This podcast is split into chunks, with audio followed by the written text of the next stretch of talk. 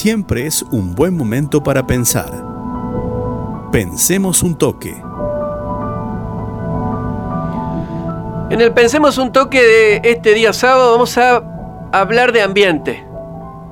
No quería dejar pasar eh, este tema. Entre tanto barullo, griterío político, escándalos, me parece que hay que prestarle atención a esto también.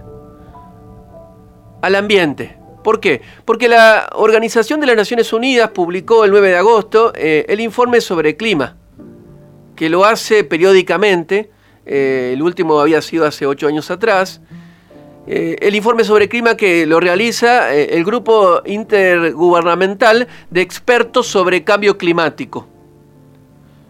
Un poco para aclararles qué es este informe, hace pronósticos respecto a lo que está sucediendo con el clima en nuestro planeta. 3.000 páginas tiene el informe. Reunió 14.000 papers científicos revisados, es decir, es un informe de eh, un prestigio internacional muy importante eh, y con validez científica. ¿Qué dice el informe? ¿Qué es lo importante? Que el cambio climático que están provocando la emisión de gases está devastando el planeta. Así lo dice, ¿eh? sin pelos en la lengua está devastando el planeta. Estamos devastando el planeta. Dice el informe que algunas consecuencias de la emisión de gases que estamos eh, realizando a, a diario ya son irreversibles. Y que estamos avanzando más rápido de lo que se esperaba a ese numerito de 1,5 grados centígrados de aumento en la temperatura mundial promedio que va a causar desastres de todo tipo. Como por ejemplo, ¿qué pronostica? Y esto en los próximos 20 años va a suceder. Si no cambiamos algunas cosas. Pronostica escasez de agua, hambre, enfermedades, extinción de especies, éxodos como consecuencia de ciudades enteras sumergidas por la crecida de los océanos, porque se están derritiendo los casquetes polares. Y algunas consecuencias de esto ya la estamos viviendo. Esta semana fue noticia que una ciudad de la región de Sicilia, en Italia, alcanzó la cifra de 48,8 grados centígrados de temperatura. 48,8 grados centígrados. También conocimos las inundaciones en China, en la región europea del norte, eh, Alemania. Impresionante las imágenes. ¿Y a qué se debe esto? De la emisión de gases. Consecuencia de este, este informe de la ONU de nuestro comportamiento de los seres humanos, de cómo producimos, eh, con los métodos de producción en lo que estamos eh, elaborando aquello que consumimos a diario y por el consumo desenfrenado que tenemos. Consumo desenfrenado que tenemos eh, algunos y algunas y que fundamentalmente tienen los países centrales del capitalismo mundial. Un capitalismo que eh, está guiado por la acumulación, por la maximización del beneficio, sin medir correctamente los costos de producción y las consecuencias, todo un debate, porque si nosotros incluyéramos el impacto medioambiental en los costos de las empresas, sin duda la ecuación sería completamente distinta.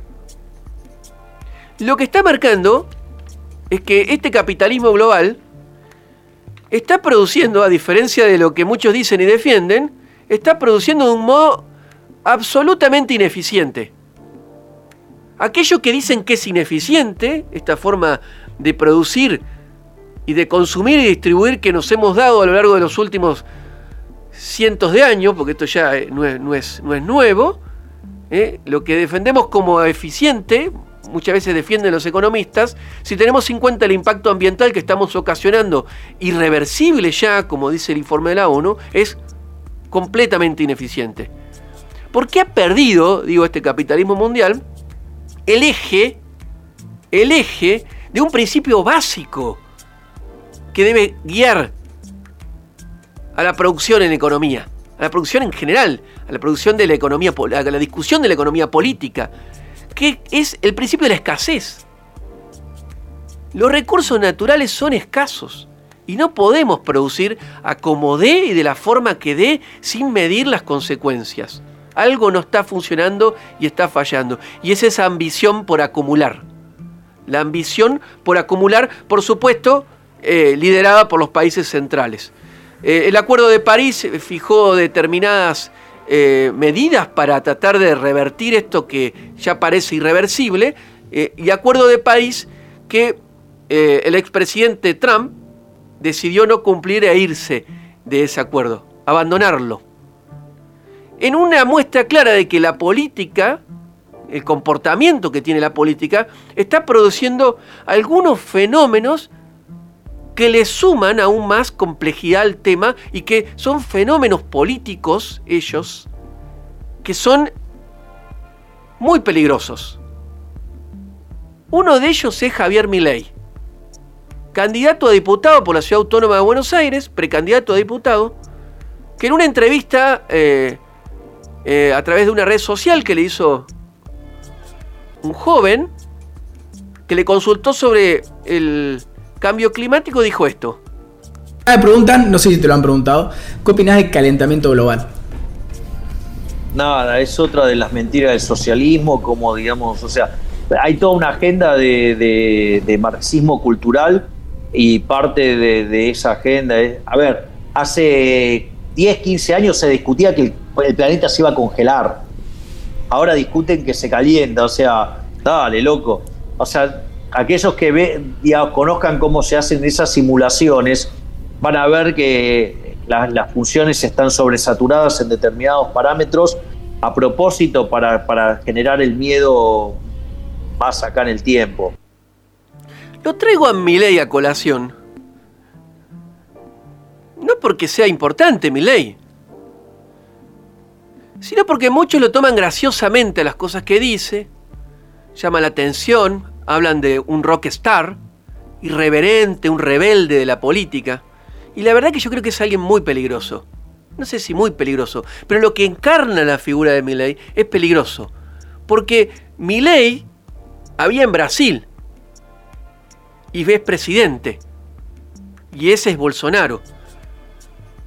Que como nunca en la historia del Brasil se han dado los incendios de la región de la Amazonia una región fundamental para eh, la conservación del planeta por eh, la capacidad de emisión de, oxígeno, de esa gran región de Sudamérica, a los que no les importa nada, que ponen por encima de toda la plata, porque hay que decirlo así, porque estos personajes, para estos personajes que dicen ser liberales y defender ante todo la libertad individual y la vida,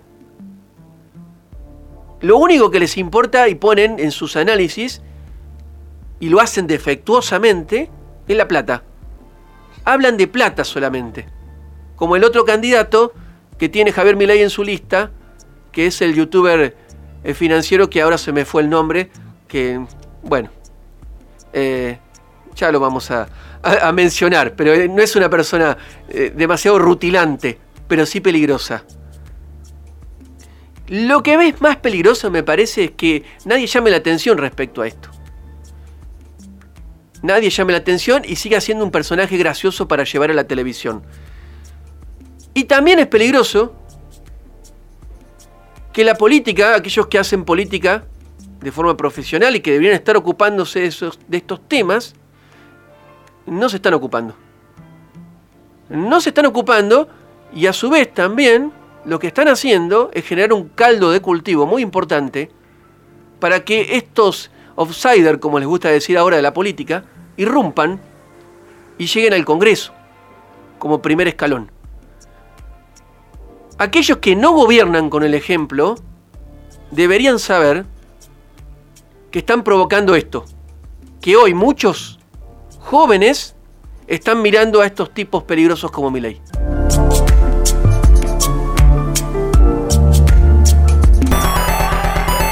La economía despierta